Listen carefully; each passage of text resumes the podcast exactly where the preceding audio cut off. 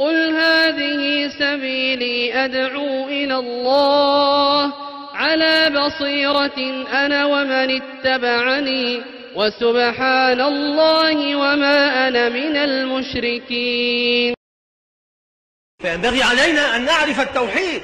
إذا كان المسلم لا يعرف معنى لا إله إلا الله يعني اسأل من شئ ممن آتاهم الله مالا أو جاها أو مناصب أو آتاهم الله شهادات علمية من دينية ودنيوية. في أرفع ما يكون.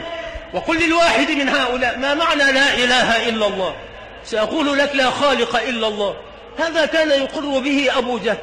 كان يقول لا خالق إلا الله. لم ينازع في هذا. لم ينازع في أن الله هو خالق الخلق ومالك الملك ومدبر الأمر. ولكنه نازع في شيء آخر في صرف العبادة كلها لله وحده. أجعل الآلهة إلها واحدا؟ ينبغي على الإنسان أن يعرف معنى لا إله إلا الله. لا تعرف معنى لا إله إلا الله؟ عيب كبير. اسأل نفسك هل تعرف معنى لا إله إلا الله؟ هل تعرف شروطها؟ هل تعرف مقتضاها؟ هل تعرف معناها؟ هل تعرف نواقضها؟ إنها لا تنفعك إلا إذا عرفت معناها وعملت بمقتضاها واجتنبت نواقضها وأنت لا تعرف ذلك.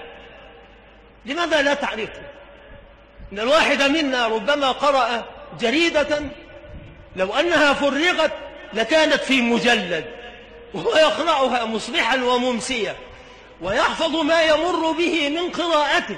لماذا هذا؟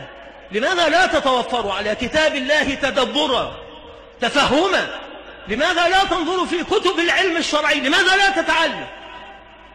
ما الذي تنتظر؟ تنتظر الموت؟ سيأتيك. ولكن إن أتاك جاهلا فكنت في قبرك فسئلت من ربك؟ ما دينك؟ من نبيك؟ إذا سئلت عن النبي ما تقول؟ صلى الله عليه وسلم. ما الذي تعرفه عنه؟ تعرف عنه ما يقولونه في الموالد؟ أولئك الذين أشركوا بالله جل وعلا. وهم يقولون إنه أحمر الخدين كحيل العينين.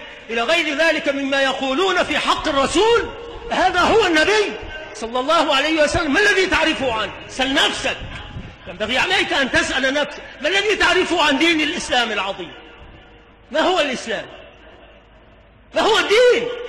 ما الدين الذي ستلقى عليه رب العالمين وتسأل عنه في قبره؟ أفيقوا أفيقوا رحمكم الله. فلم يبق ثمة وقت. والله المستعان وعليه التكلان